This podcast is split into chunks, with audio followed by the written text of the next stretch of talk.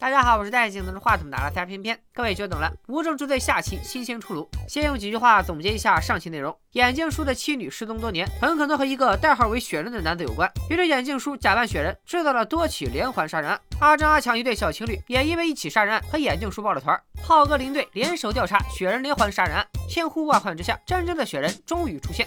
总结完毕，正片精彩内容马上开始。安排。这期咱们从兵哥的死说起。根据法医尸检报告显示，兵哥死于氰化物中毒。凶手把注射器留在现场，上面同样有一枚指纹。有渠道弄到氰化物，又有如此高超的手法，林队几乎可以判定凶手就是眼镜叔。但只要没有与眼镜叔相关的证据，谁都拿他没有办法。浩哥对眼镜叔甘拜下风，万般无奈之下，只能用最笨的方式达成眼镜叔的愿望：先帮眼镜叔找到真雪人。眼镜叔不是每次杀人都留下一枚指纹吗？那就把全哈松市六百万人六千万个指纹全都查一遍。另一边，兵哥的小弟们也挺着急上火。大哥说没就没了，他们咋想咋觉得是烟叔下的手，必须找烟叔给个说法。我再给你一次机会，我问你，我大哥张兵咋死的？他是你爹呀。就在一众小弟要群殴燕叔的时候，火哥突然出现，保下了燕叔。他还需要燕叔替自己办事。火哥开出的条件很诱人，只要金律师的五十万连本带利拿回来，钱就分燕叔一半。而且兵哥弄丢的账本也得靠燕叔去找，找账本另外的价钱，燕叔明说了，账本里的银行卡他也要一半。大家觉得燕叔能找回账本吗？无奖竞猜马上开始，觉得能的扣一，不能的扣二。他们都知道账本在阿强手里，阿强也挺惨的，好不容易富裕了，还要被人匿名威胁。对方反复给他发送一条短信，我知道你杀人了。阿强蒙圈了，明明是他和阿珍一起杀了黄毛，这人为啥是威胁自己呢？这还猜不出来吗？因为威胁他的人就在他的身后。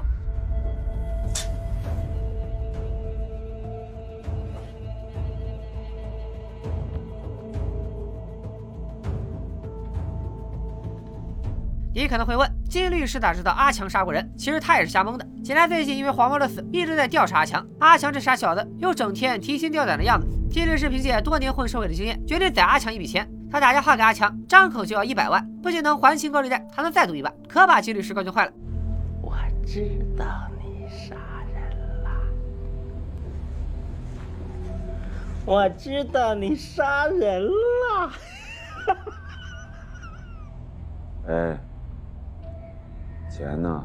钱在路上呢。阿强按金律师所说，把现金放入超市的储物柜，再把密码告诉对方，就可以滚蛋了。但这笔钱当然不够一百万。阿强走投无路，只能也来找眼镜叔求助。金律师这种骗子，眼镜叔见多了，他猜的骗子一定对阿强很熟悉。但不管那个人是谁，知道多少，只要没有证据，就不能把阿强怎么样。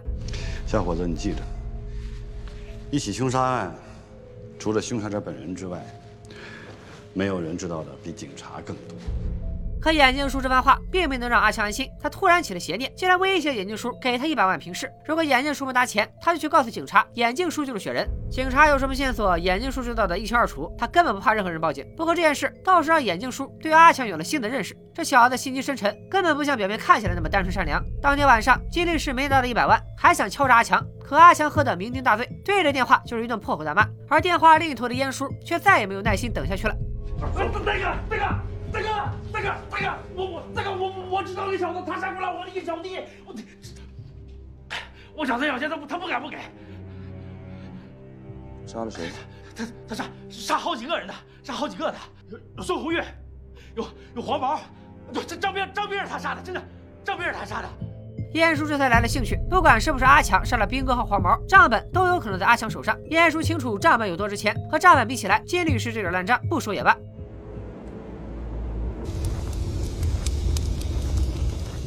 就在燕叔一把火把金律师送上西天的时候，眼镜叔迎来了浩哥。浩哥之前让警察全程输入指纹，其实就是为了让眼镜叔看到并且相信警察真的在帮他找人。现在浩哥告诉眼镜叔，警方已经锁定了嫌疑人，马上就会将他捉拿归案，并故意给眼镜叔留下一份资料。资料上的捉人男人是谁不重要，重要的是眼镜叔看到了上面的地址，而眼镜叔也果然上当，来到了这个地址，等待他的只有浩哥。眼镜叔一点不慌，他有自信，他和浩哥之间的那层窗户纸，只要他们认罪，就永远也捅不破。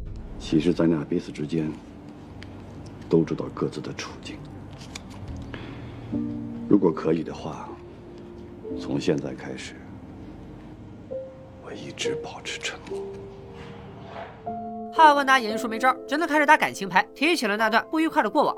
原来浩哥从当红刑警变成透明片警，还是拜眼镜叔所赐。八年前，浩哥经手一起谋杀案，涉案人是一家三口。浩哥判定妻子就是凶手，在家暴之下失手杀了丈夫。可眼镜叔却在尸检时发现了新的证据，证明杀人的不是妻子，而是十六岁的儿子。当年的浩哥还年轻，再看男孩也才十六岁，还有大好未来。再加上男孩是为了保护妈妈才失手杀人，所以妈妈为儿子求情的时候，浩哥就心软了。可就在他以妻子为凶手结案的时候，眼镜叔却举报了浩哥。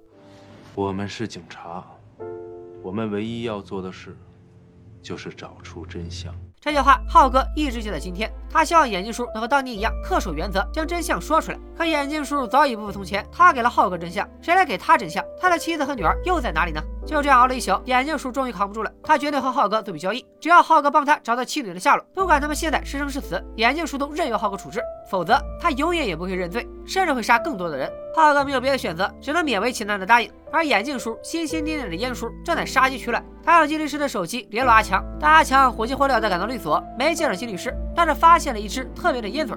阿强忽然想起，在眼镜叔的故事里，雪人抽烟的时候就喜欢把烟嘴撕下来。他越想越心惊，就在此时，他的电话再次响起。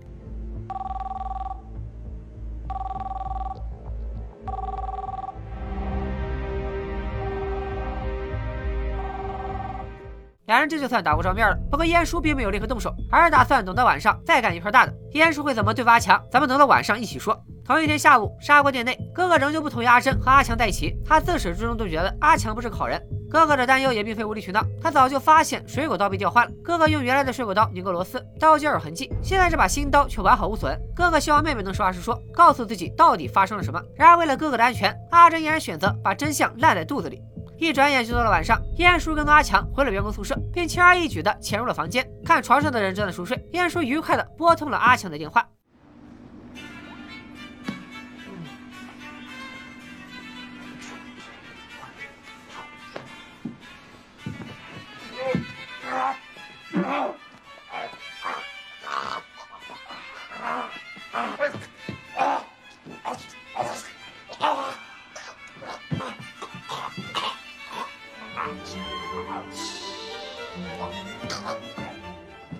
其实员工宿舍一直是两个人住。阿强今天特意先回宿舍，他砸坏暖气管，弄湿室友的床，然后再把自己的床让给室友。临走前，阿强把账本留在宿舍，再将手机放到室友旁边，自己则躲到了天台等烟叔到来。阿强早想到烟叔会在这下手，所以事先将笔记本上的摄像头和 Pad 连接，打算录下这一幕作为证据。谁成想烟叔看也不看，真把室友累死了，让阿强看了一场恐怖杀人直播。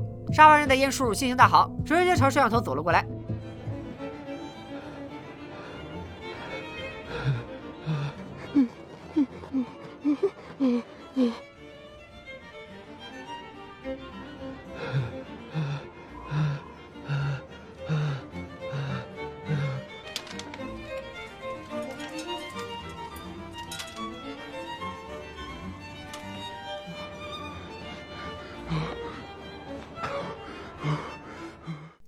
原来只是喂金鱼，没想到烟叔还挺有爱心。接下来，烟叔带着账本去交差，火哥立刻拿出九摞现金犒劳烟叔。可烟叔不是那么好糊弄的，他早先和火哥谈过条件，只要找回账本，账本里一半的钱都归他。火哥也不废话，直接掏出火枪让烟叔滚蛋。等烟叔走了，火哥连忙把账本放进保险柜。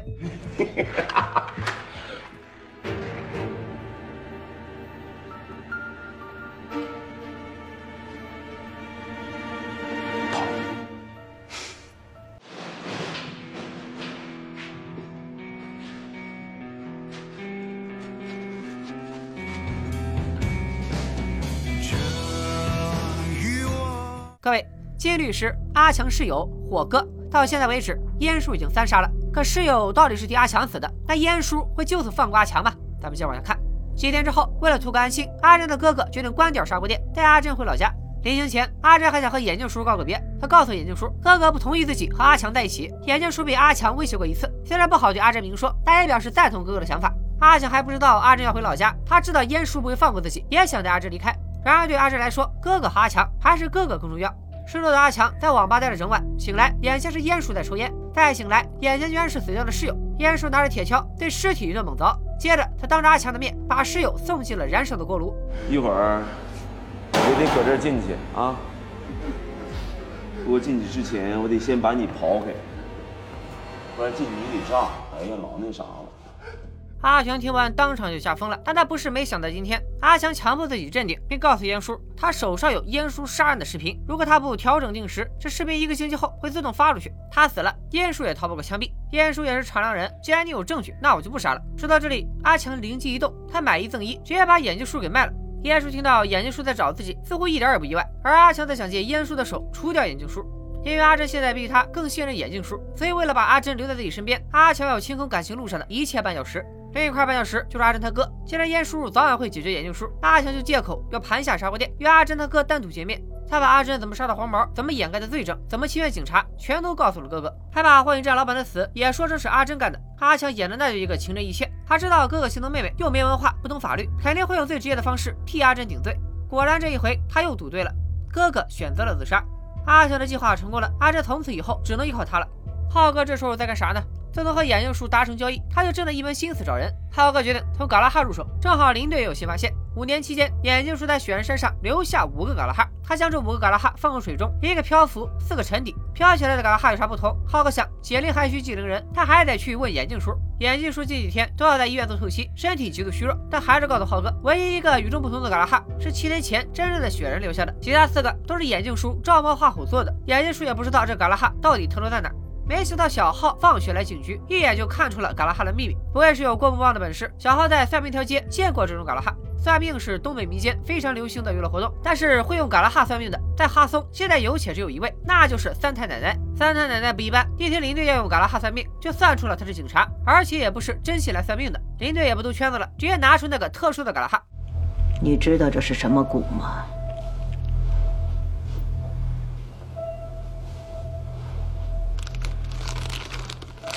这是用死人的骨灰做的。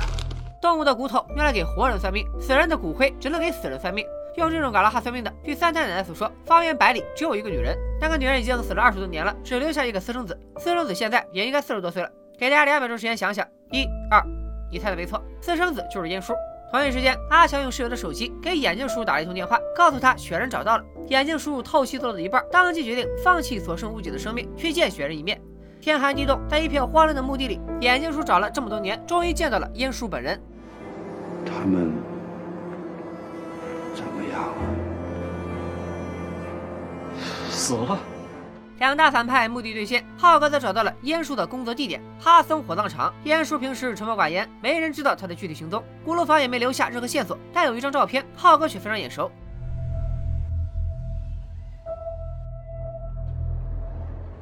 当年，浩哥就是因为包庇赵元胜的母子，才降级当了片警。可他做梦也想不到，这个女人竟是燕叔曾经的相好，而男孩就是燕叔的亲生儿子。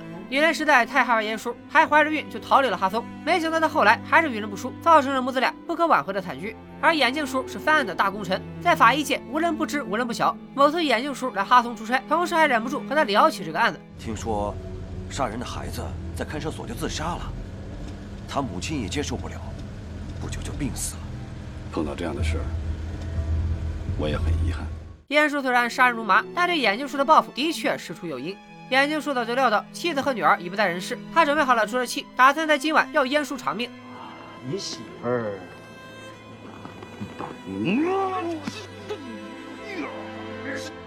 眼镜叔的右手常年埋针，根本使不上力，他没能为家人报仇，倒在了墓地里。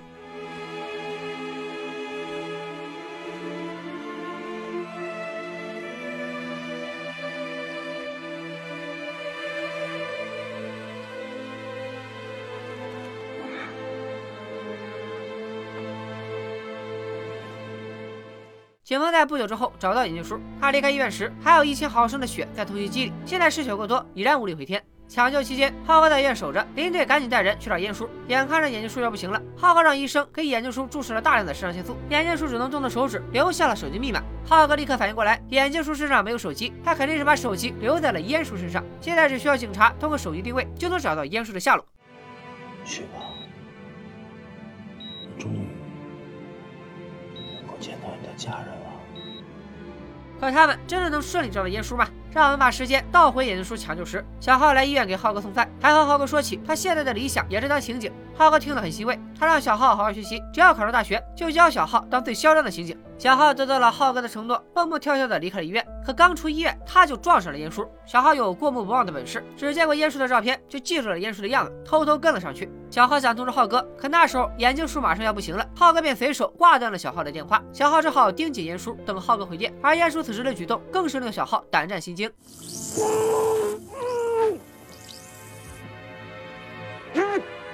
啊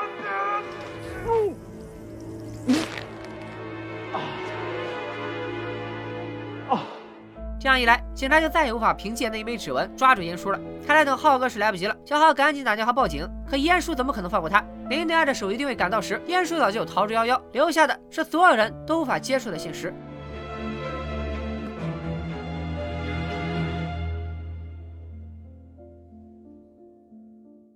浩哥非常自责，他总觉得如果自己不给小浩希望，小浩就不会想成为警察，也不会跟踪燕叔，不跟踪燕叔就不会死。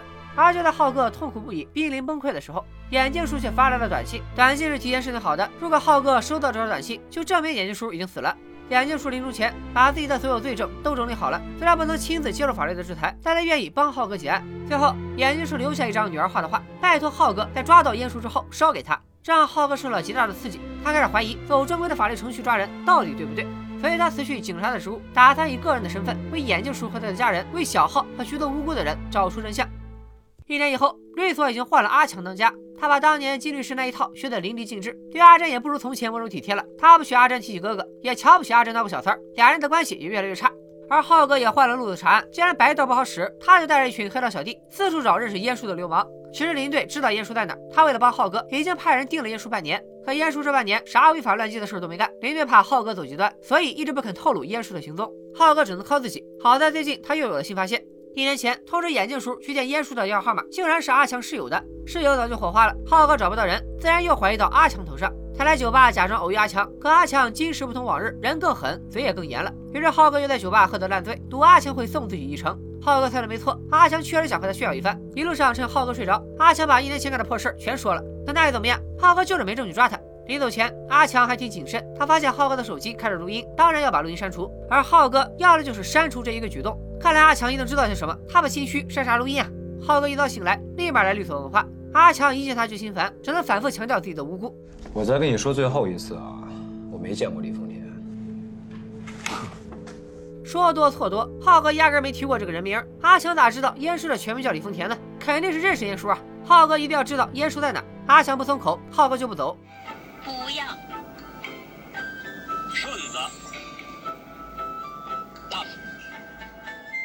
没想到一年过去了，浩哥的爱好还是斗地主。阿强懒得废话，直接找人揍了浩哥一顿。要不是林队一直怕浩哥想不开去杀人放火，派人盯着浩哥，浩哥差点被打掉半条命。林队好说歹说，劝了半天之后，浩哥好像真的改过自新了。他说要放下过往，重新开始，不再找鼹鼠对峙了。可浩哥真的能放下吗？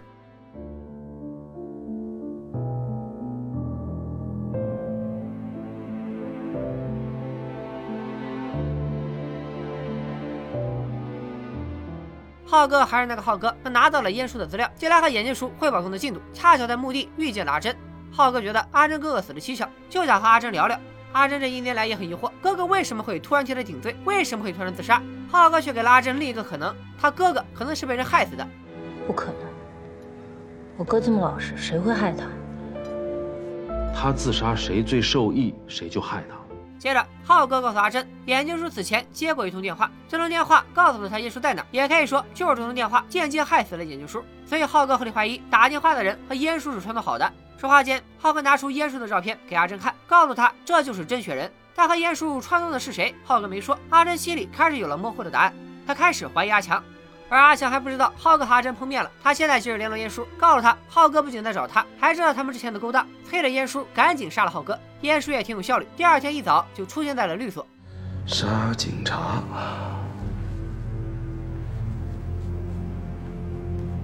还是杀你呢？你看啊，一样都是杀人。哎呀，杀谁更合算呢？当晚阿强回家时阿珍就不见了。看着洗手台上的烟灰阿强立刻怀疑是烟叔下的手。他急切的想找到阿珍但又不敢报警但是最怕的还是轮到自己。想到这里阿强居然打算抛下阿珍卷铺盖跑路。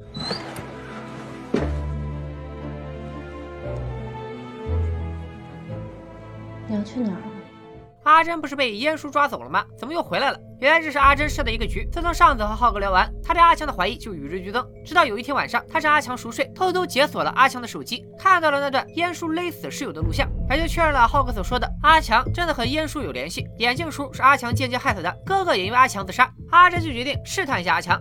他知道了被燕叔绑架的假象，并暗中观察阿强的一举一动。只要阿强肯为了救他做一点点努力，阿珍都会念旧情，放阿强一马。可现在他只给阿强自首一条路。就在当年自己误杀黄某的事被发现，阿珍也愿意承担后果。可这时阿强还死鸭子嘴硬，他好不容易才获得现在的金钱和地位，不可能轻易放弃。但阿珍一拿出那把捅死黄毛的水果刀，阿强就不得不怂了。他承认是他给眼镜叔打的最后一通电话，也承认是他害得阿珍哥哥自杀。但他这么做都是为了扫清障碍，和阿珍在一起。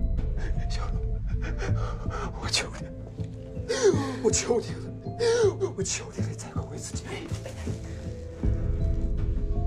阿珍早料到阿强会来这一招，这不过是一把普通的水果刀，但刚刚发生的所有事都被阿珍录下来了。阿强情急之下，甚至想动手杀了阿珍，可他到底没那个胆子。就在俩人闹得鸡飞狗跳的时候，阿珍是千算万算也没算到，演这一出戏真把燕叔引来了。另一边，浩哥已经找到了燕叔的藏身之处——一家机械厂。浩哥正计划怎么对付燕叔，林队怕他做傻事，愣是要二十四小时不离身的看着他。但事实证明，刑警对前刑警也不能掉以轻心。然后对不起了。浩哥此举也是被逼无奈，他早就决定了，今晚一定要拿下燕叔。一小时后，浩哥小弟奉命来放人，林队马上带着他去找浩哥，他就怕浩哥一怒之下变成眼镜叔，直接宰了燕叔，成为下一个雪人。可小弟告诉林队，他完全想错了，浩哥不想杀燕叔，浩哥的目的是让燕叔杀了他，只有这样，他才能留下证据，让警方把燕叔绳之以法。此时的燕叔还没感觉到威胁，他玩心大起，把阿强、阿珍带到机械厂。阿强丝毫不敢违抗燕叔的命令，燕叔让阿强把阿珍绑好，阿强就把人绑好，交给他开关，他就按下开关。不是老漂亮了啊？这锅铁水一倒下去，估计阿珍骨头渣都不剩了。可在燕叔手把手的教育下，阿强却连挣扎的胆量都没有。燕叔还给阿强洗脑，阿珍可有他俩的证据，阿珍不死，你阿强就得死。阿强会如何选择呢？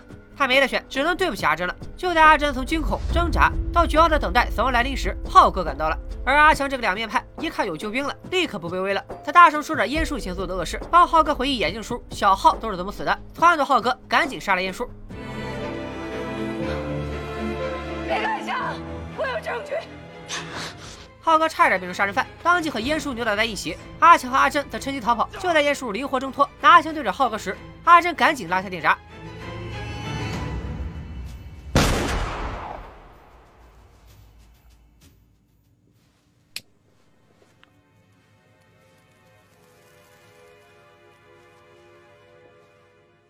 等燕叔再拉起电闸，浩哥、阿珍、阿强已经都不见了。看来今天是要大开杀戒。燕叔觉得很兴奋，他顺着浩哥的血迹步步紧逼。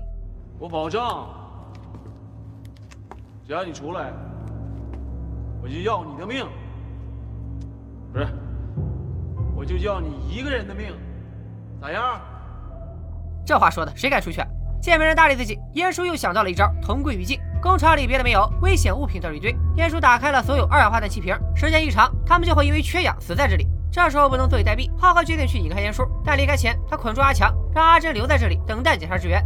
浩哥算好了时间，林队这时候应该差不多也该到了。浩哥猜的没错，燕叔要杀他灭口，正中浩哥下怀。而林队及时赶到，让燕叔不得不停手，先挟持浩哥保命。听着，我数三个数，你把枪放下。要不然我就打死他！与此同时，阿强和阿珍逃过一劫，警察也就快来了。阿强似乎良心发现，做了一个大胆的决定。他突然起身，撞向阿珍手中的铁签。阿强想以自杀谢罪，还说只要他死了，黄毛的死就和阿珍没关系了。阿珍不用自首，还能接着过自己的人生。阿珍被阿强感动，又心软了。此时，两边都在紧要关头，林队面临有史以来最艰难的抉择：不开枪，浩哥死；开了枪，浩哥可能跟着燕叔一起死。在燕叔的步步紧逼下，林队发现他根本就没有选择。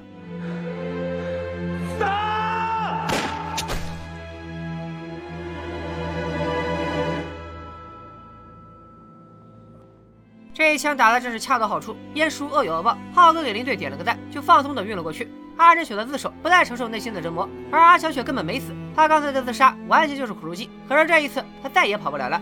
不久之后，浩哥的身体恢复健康，警队众人聚在一起庆祝欢，这才知道局长根本没批准浩哥的辞职，就等浩哥把案子破了，把辞职信还给他。浩哥却不像以前那样执着，不管能不能当个刑警，能替眼镜叔和小浩报仇，浩哥已经心满意足。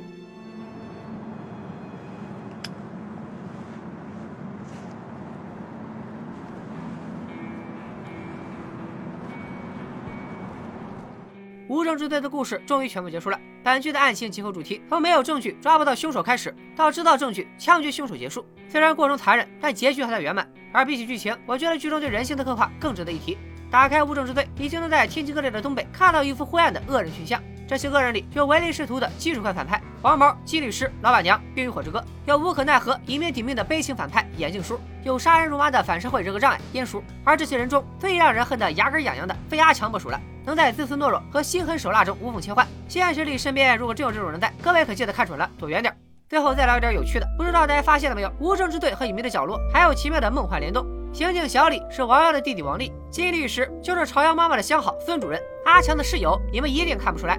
他就是周，他就是小黑疯掉的老爸。最可怕的是，本剧大 boss 烟叔李丰田，居然就是小黑一开始求助的张叔叔。这群演员才是妥妥的巨跑脸啊！